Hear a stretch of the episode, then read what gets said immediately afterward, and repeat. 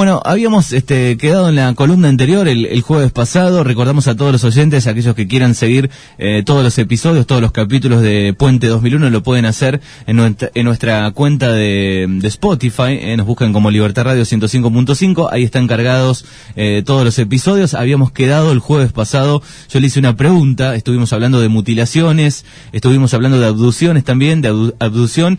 Y le pregunté si había algún caso de algún humano este, con síntomas más parecidos a los animales mutilados? Esa fue la última pregunta. Claro, ese fue el cierre de la semana pasada. En realidad en, en, nuestro país no, eh, no, no se han registrado episodios sobre seres humanos, menos mal, ¿no? y tengo entendido que en, ninguna parte del mundo, si bien hubo algunas sospechas en unos casos de, en dos o tres casos en Brasil, pero bueno, eh, ya es entrar a hablar de, cuestiones en, otro país y no, no me consta realmente que haya habido una investigación profunda sobre eso, así que, pero en Argentina no. Bueno. Definitivamente no. Bien. para tranquilidad, de, obviamente, de, de, todos, De los productores, de la gente común nomás. Bueno, estuvimos, este, estuvimos charlando de, abducciones la, la semana pasada, el jueves pasado, está trabajando en eso, me decía. Eh, sí, eh, el tema de producciones es eh, un tema complejo, es muy lindo porque es muy, uno se entusiasma, el investigador se entusiasma con esto, porque además tiene que ir haciendo una, la interconsulta con profesionales de distintas áreas. Y en particular en este momento estoy trabajando con uno, dos, tres, eh, cuatro casos que estoy tratando de hallar las similitudes entre uno y otro para ver si estamos hablando exactamente de lo mismo. lo que de pronto transmiten los testigos, en este caso, en los cuatro casos son cuatro mujeres, es que eh, ellas tienen la sensación, la sensación de que es como un sueño lo que viven, pero eh, no es un sueño porque después les quedan marcas en el cuerpo, en, el brazo. En, particular hay, hay una, de las testigos que tiene la marca como que el hecho fue hace varios años, en 2008, y todavía tiene la marca eh, del lugar del que ella dice que le sacaron sangre. Es igual que en el caso de Julio Planner, que es uno de los grandes casos de la Unirología Nacional ocurrido en 1983, en agosto, y que mm, eh, Julio falleció hace poco más de dos años y, y hasta el último día le quedaron marcas en, en la parte interna de la muñeca de que es de donde le sacaron sangre.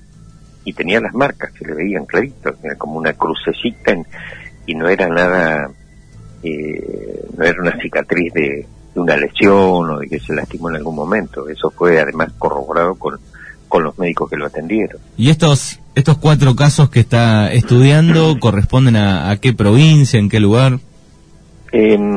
todos son de acá, de, de, la provincia de La Pampa. Eh, una de las testigos hoy está radicada en Mendoza y bueno, ahí ya está trabajando un, un psicólogo y que inclusive ha experimentado la, hipnosis regresiva para tratar de, rescatar de su memoria eh, anterior eh, qué es lo que le ocurrió a esta, a esta mujer la experiencia que fue acá en la ciudad de Santa Rosa. Em, lo mismo pasa con eh, el resto de los de los testigos una en la ciudad de General Pico, otra más de Santa Rosa, em, que, que ellas dicen que no saben si realmente fue un sueño o no, lo, lo sienten así, pero tienen también la sensación de que volaron, de que vieron seres diferentes a nosotros. Y lo que a mí me llama la atención es que los seres que ellas vieron, no sé que no, se conocen entre sí estas personas, pero me han dibujado estos seres y son exactamente igual, con muy pocas diferencias. Digamos que los relatos coinciden. Los relatos coinciden y, por ejemplo, me dibujan una mano con cuatro dedos, em, dedos muy muy delgados, largos y como, como bien redondeados y grandes en, la, en las puntas, como si fuera una gota que está por caer de una canilla. Eh, bueno, todos esos detalles son coincidentes y los ojos también, ojos muy grandes, eh, almendrados, ojos eh, grandes y, y, y también la sensación de que son seres que, que no son agresivos, o sea que ellas han tenido la experiencia, pero, pero bueno, solamente una de ellas tuvo mucho miedo, pero es entendible porque está ante algo totalmente desconocido, ¿no? ¿Y estos, eh, estos hechos eh, suceden generalmente, ¿qué, qué relato hacen de, de, noche al momento de dormir y ahí se mezcla un poco como si fue un sueño? Sí, sí, sí. En la mayoría de los casos es de noche y ellas en realidad piensan que están dormidas, pero a veces por la cuestión de, de las marcas que quedan, a las que yo hacía referencia al principio, eh, sabemos que evidentemente no, no es una no es una situación normal. Eh, eh, hay muchos casos y, y, es importante esto de, de, de, charlarlo y de divulgarlo en, en distintos ámbitos porque y es posible que en alguna gente de, la, de esa región, de la Regueira y de los lugares en que nos escuchan, hayan pasado experiencias de este tipo y hay gente que no tiene a quién recurrir, que es lo que más o menos hablábamos, de, que te comentaba, hablábamos el otro día con el uh -huh. tema de abducciones. Es un tema muy complejo y a veces, eh, en, en, todos estos casos, en, o en la gran mayoría de los que nosotros hemos eh, comenzado a estudiar acá en los últimos 10 años, los protagonistas empezaron a tener estas experiencias de niños, ¿eh? de chicos de, de, entre 5, 7 y 8 años, y los padres lo primero que dicen que fue una pesadilla, y ellos lo tienen como, un, como una experiencia muy vívida.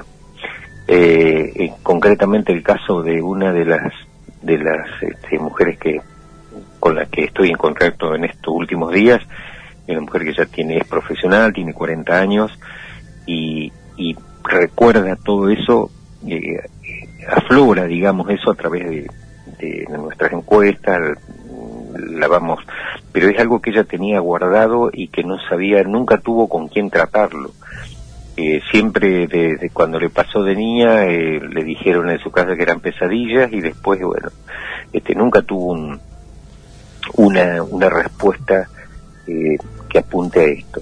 Sí, sí, y es una persona que no se interesó nunca en el tema, ¿eh? sí, nunca le interesó el tema de OVNI, nada. Y primitivamente, seguramente cuando uno es chico, este, bueno, si, si esas pesadillas, digamos, que uno representa o cuenta desde niño, este, tal vez este, lo primero que hagan es llevarlo a un médico, un psiquiatra, a un psicólogo, ¿no? Claro, y, y generalmente en, eh, recién en los últimos 10 años, eh, en algunos casos unos 15 años, es como que se ha abierto esta parte de la ciencia a prestar atención a este tipo de cosas. Eh, yo no, no, recuerdo si te mencioné el caso de, de, tres chicos que hoy ya son personas mayores, de más de 40 años, uh -huh. eh, no. que, que tuvieron, eran dos hermanitos, una nena y un nene, y un primo, entre los 7, siete, 8 y 9 años, y que desaparecieron, vivían en, en un pueblo acá en el oeste de La Pampa, y hubo un episodio en el que un ovni persiguió a una camioneta policial entre Telén y Victorica y persiguió entre comillas, digamos, el, los, los, policías observaron eh, los desplazamientos del ovni y siguieron, lo vieron, lo, lo, describieron muy bien o algo muy grande, gigantesco que se les apareció en el monte, este, y más allá de la sorpresa del principio, la, la miraron con mucho detalle a, a, a, las luces y demás. Pero en ese momento también, en, en las afueras de, de uno de esos pueblos, desaparecen tres, estos tres nenes y volvieron a aparecer luego de casi dos horas y, y, se había generado toda una alarma en el barrio que habían desaparecido los nenes, pero nadie relacionaba con él. Nadie sabía que estaba pasando esto del, del ovni que perseguía o que ve, veían los policías. Uh -huh. Y, o sea, nadie no se relacionó en ese momento. Y los nenes aparecen tiempo después, cuando todo el vecindario estaba alarmado, buscándolos a los gritos, llamándolos en una zona en, las orillas del monte y demás. Y de pronto aparecen los nenes con, como de la nada, aparecen caminando los tres y los padres, bueno, le llaman la atención. Eh, y ellos dicen que los llegó una luz y que estuvieron volando y que vieron, veían las estrellas y que veían ciudades. Y nadie les creyó, al contrario, los obviamente los, pusieron en penitencia, los castigaron, eh, y al año los chicos decían, seguían diciendo lo mismo. Y ahí uno de los padres eh, dice, che, ¿y si estos nenes no mintieron? Y a través de un familiar se conectan conmigo y, y ahí empieza otra la investigación, digamos. Eh, y es muy llamativa. Yo obtengo información de estas criaturas, que ya te digo, esto es eh, desde hace más de 20 años, hoy ya son, sí, sí, son chicos que tienen 40 años, eh, eh, obtengo información que también me dio otra gente que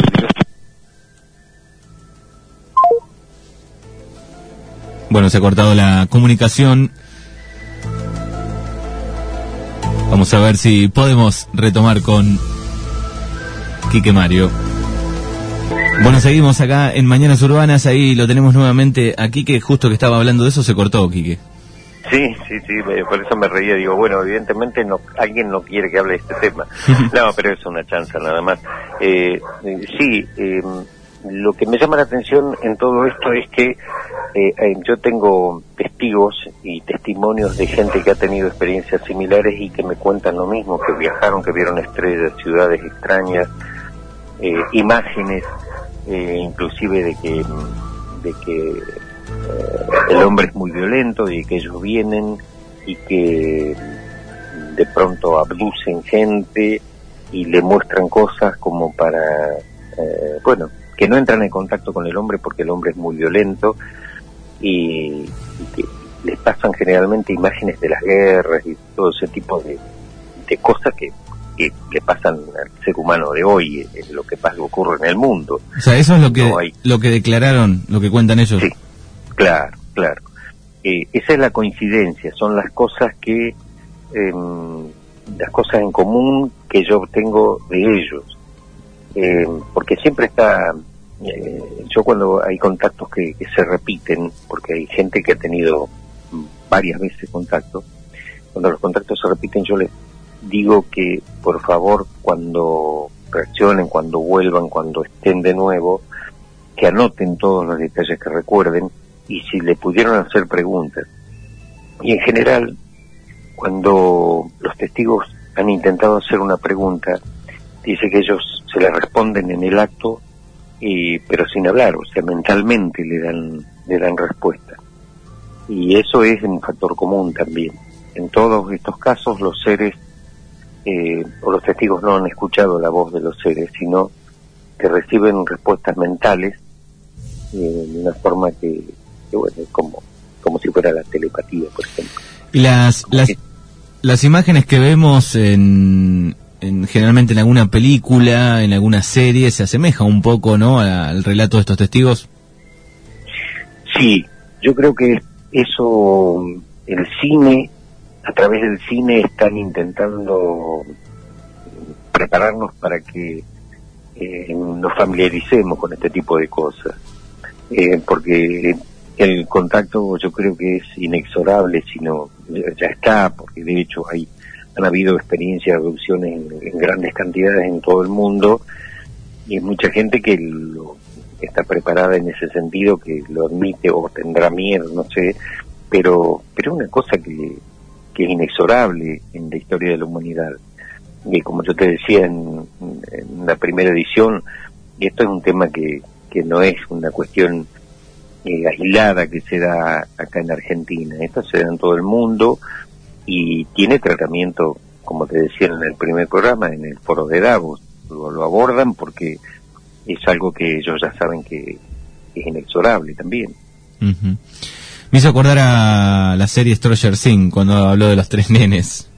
Eh, no sé, si, no sé si, la vio. Sí, Sí, sí, sí, sí, sí, vi la, la, primera parte, la vi completa, me gustó mucho y bueno, es la diferencia está en que eso es como si fuera un paso dimensional, ¿no? Pero pero bueno, hoy en día este mm, mm, no tenemos un parámetro como para decir qué es, porque seguramente hay pasos dimensionales que permiten la llegada de, de gente de otros lugares.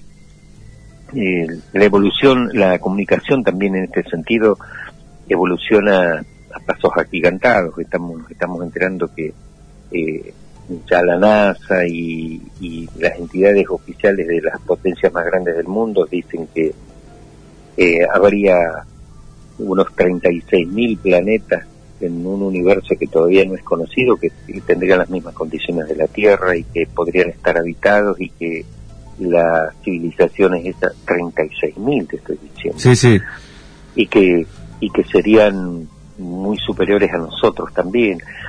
Es, en definitiva, es, eh, es como que hay una ley universal en que evidentemente hay otros modos de vida, otros sistemas, y que, bueno, en algún momento se relacionan y por fortuna eh, es pacíficamente hasta ahora, por lo menos para nosotros y con todo lo que venimos este, recogiendo de información, yo en lo particular hace 45 años. Sí, sí. Lo que sí suponemos o, hace pensar que eh, por lo menos este, la relación que ha habido con, con, esas personas o con estos seres, digo, eh, tienen una inteligencia este, superior, ¿no?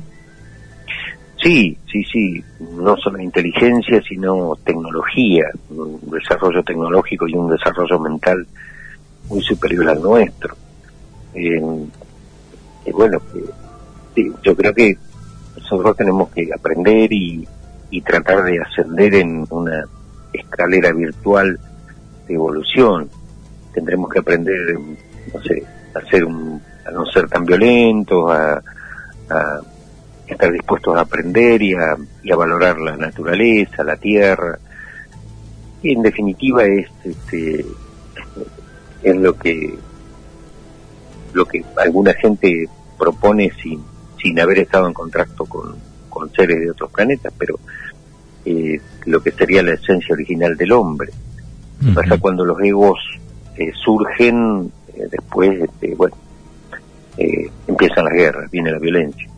Pero mm, eso depende depende también de mucho de, cada uno de nosotros de cómo nos manejamos con el entorno y demás. Eh, de alguna manera eh, yo lo he asumido mm, es muy importante este espacio eh, yo no creo en la casualidad y yo creo que por alguna razón nos comunicamos tuve la primera comunicación con vos por teléfono para hablar del tema, del tema de Carue. Exacto. Y, surgió después la posibilidad de establecer, de hacer este micro. Y mm, yo creo que es fundamental porque mm, yo no tengo acceso, salvo algunos grupos de, de Bahía Blanca, eh, pero no tengo acceso a gente de esa zona. Y hay gente que que seguramente ha tenido experiencias de este tipo, yo sé que han habido, y a veces no tienen respuestas.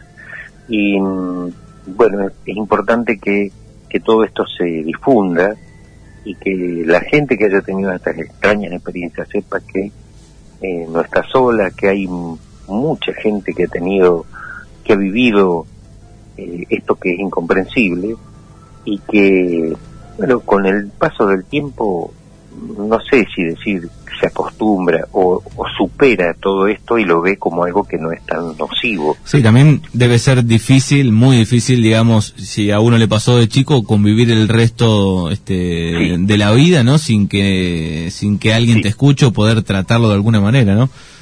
Sí, eh, eh, perfecta tu reflexión porque es lo que eh, a mí estas estas este, estas chicas con las que he trabajado en estos últimos casos eh, me han manifestado. No sabían a quién recurrir y ellas sabían que no era solamente un sueño. Pensaban, trataban de justificar como, bueno, no, fue un sueño o fue una pesadilla, como de chico le dijeron los padres. Pero ellas sabían internamente que no era así. Y si no, no tendría por qué haber marca. entonces, eh, todo esto es parte de, eh, de algo que es muy complejo y que por fortuna, bueno, hoy se está variando. Eh, nosotros podemos trabajar como hacer el trabajo de campo, detectar y qué sé yo, y que esa gente sepa que, que hay soporte para todo esto. Usted cuando trabaja, además, este, suma algún especialista también, ¿no? Por supuesto, yo por ejemplo, fíjate la importancia de todos estos microprogramas. eh, esta, en esta semana me avisaron de un, un par de, de, personas que son hermanos que viven en el campo, en la zona rural de General Hacha, en la, acá en La Pampa, y que hace más de 30 años fueron abducidos. Y ellos lo mm, no lo comentaron más que en un reducido núcleo familiar, y uno de sus sobrinos, que es una persona que hoy se acercó a nuestro centro, estamos en contacto directo, nos, nos bueno, nos confirmó el caso y está haciendo la gestión para que sus tíos, eh, bueno, decidan uh, hablar y nosotros eh, y coordinar la primera entrevista, que ya nosotros vamos ya con un médico, vamos, eh, en realidad es una médica que colabora y, y, hace trabajo de campo con nosotros y, y podemos empezar, estoy hablando de 30 años. Eh, y en, durante esos 30 años esta gente se debe haber preguntado muchas veces qué les pasó y después de tanto tiempo nosotros podemos tratar de orientarles en una respuesta. Eh, que en definitiva eh, lo que lo que hacemos, porque nosotros no, no, yo en lo particular no estoy en condiciones de decir vienen de tal o cual lugar como algunos otros investigadores afirman. Yo no sé de dónde vienen, solo sé que no son de acá eh, y que, como digo siempre, el ovni está ahí, siempre está ahí, anda arriba. Nosotros hemos tenido, estamos estudiando eh, qué relación tienen los extraños sonidos que se han escuchado durante eh, esta pandemia, durante, durante la cuarentena, porque fueron descubiertos en gran cantidad en, en una franja del país que eh, nos involucra. Neuquén, La Pampa, sur de San Luis, eh, provincia de Buenos Aires, sur de Santa Fe y, y la, la, ciudad misma de Buenos Aires, con Urbano y la, y la ciudad de La Plata. Y tenemos registros, tenemos grabaciones de, de los extraños sonidos que se escuchan arriba y en algunos casos explosiones. Eh, por ejemplo, en el caso concreto de acá de la zona de Quintas de entre Santa Rosa y Toay, uh -huh. en, en, una amplia franja cortó la energía y demás. Y son sucesos anómalos que ocurren y que se aprecian mucho mejor en estas épocas en que por la pandemia era parte positiva de la pandemia, digamos. Al, al estar todo en silencio uno puede apreciar eh, este tipo de cosas. Sí, sí, ha aumentado, uno ve los reportes o informes sí, sí. Eh, en todos sí. lados, ha aumentado el, el, avistamiento, los ruidos, todo en esta pandemia en el mundo entero. Claro, exactamente. En, el mundo entero, tengamos en cuenta que, que recién ahora se están eh, empezando a hacer los viajes internacionales de aviones, que, pero durante 60 días no había nada en el cielo o sea que si volaba algo no era convencional, salvo algún satélite o la línea de, de satélites de Starlink, que nosotros las tenemos, conocemos los horarios y sabemos si son los satélites o no, eh, a través de un programa. Eh, entonces, si no es el horario del satélite, sabemos que no es satélite y menos si se comporta en forma realizando movimientos extraños y que nada tienen que ver con lo convencional. Eh, un satélite tiene una trayectoria y nada más. Uh -huh. eh, pero si esa luz eh, se mueve, cambia de dirección y demás, quiere decir que no es nada convencional. Uh -huh. Acá... Eso es... Sí, decime, Mario. No, no, no. Este, esto es una, una, realidad a la que nos tenemos que ir adaptando y, y, y potenciando la, investigación, obviamente. Acá hay una pregunta de, de alguien, del, de un oyente que dice, eh, pregúntale a Mario si eh, esta gente tiene miedo, miedo a que le pase otra vez eh, de verlos, o sea, de vivir con miedo, ¿no? Te pasó de chico a cierta edad y después, este, ¿cómo llevas el resto, ¿no? De, de la vida, tenés, si la gente, los testigos tienen miedo. El miedo es un factor común, pero el miedo eh, no porque le hayan le hayan hecho eh, o los hayan maltratado, sino que tienen miedo, o sea, es una cosa, eh, yo no quiero volver a tener ese encuentro, me dijo esta semana una de las testigos, no me van a hacer nada, no me maltratan ni nada, pero yo no quiero volver a tenerlo. ese es factor común. La, chica que está en Mendoza exactamente lo mismo eh, y las, otras dos personas de acá eh, también eh, no quieren volver a tener la experiencia. Es distinto a lo que mm, ocurría con Julio Platner y Julio él me dijo a mí me gustaría volver a tener encuentros y de hecho tuvo más encuentros, más de tres encuentros con, con los mismos seres que en 1983, el 9 de agosto de 1983, lo introdujeron en una extraña habitación y que le sacaron sangre y que bueno, vivió una experiencia, una experiencias más alucinantes de todo esto, ¿no? Sí, sí, si uno revisa un poco los casos a lo largo de la historia, eh, como que combinan algunos patrones, ¿no? Sí, sí, sí, sí.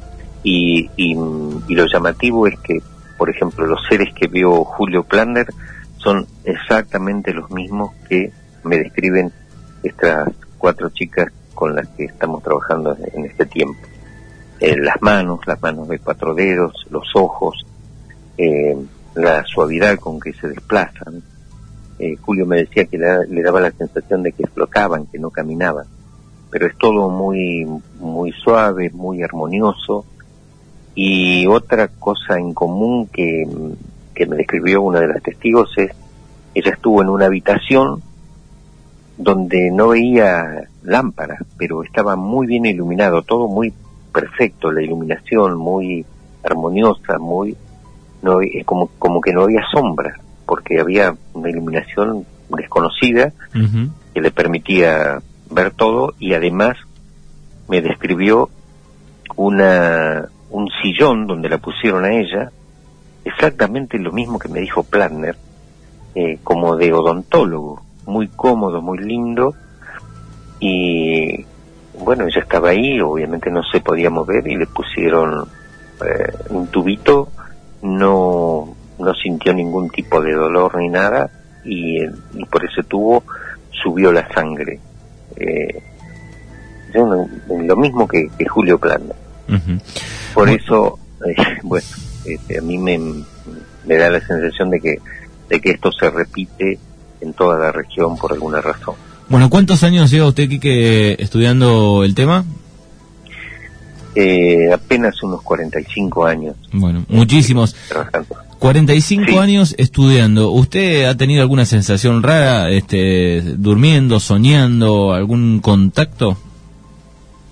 He tenido experiencias de avistamiento, pero no de sueños. De mm. avistamiento sí he visto y bueno, eh, la resumo en un, en un, en un libro que, eh, que está por salir, ya están, ya está listo, falta solamente hacer la tapa y que se llama La búsqueda sin fin, es el primer tomo de una serie, porque en la próxima serie voy a hablar exclusivamente de mutilaciones de animales, en la otra voy a hablar de abducciones, con todos los casos que yo he estudiado, y en el otro voy a hablar de la casuística ovni, que es la cantidad de casos y las diferencias entre uno y otro y cómo se trabaja en el campo, cómo se hace la investigación de campo.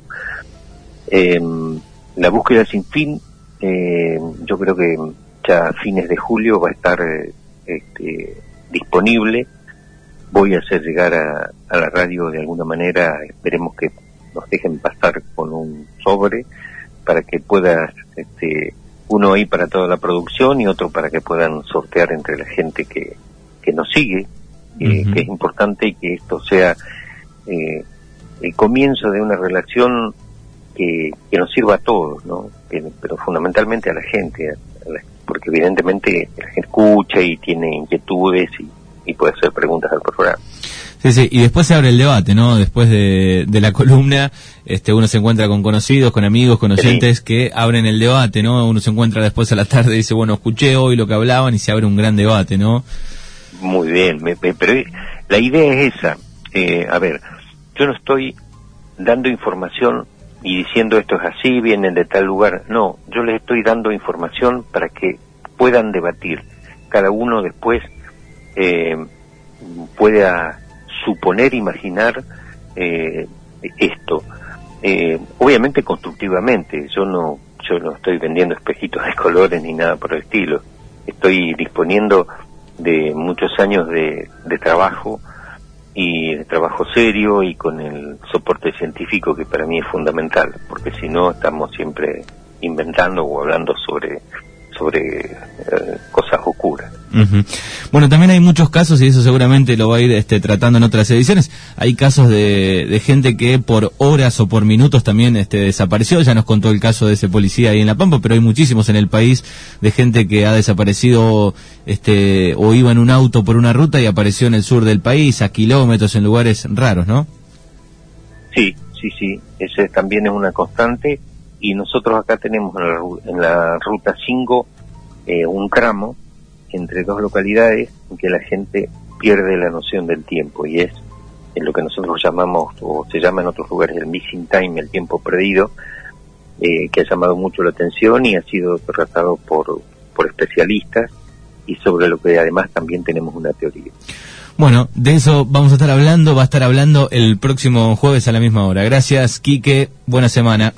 Muchas gracias y aprovechen el debate.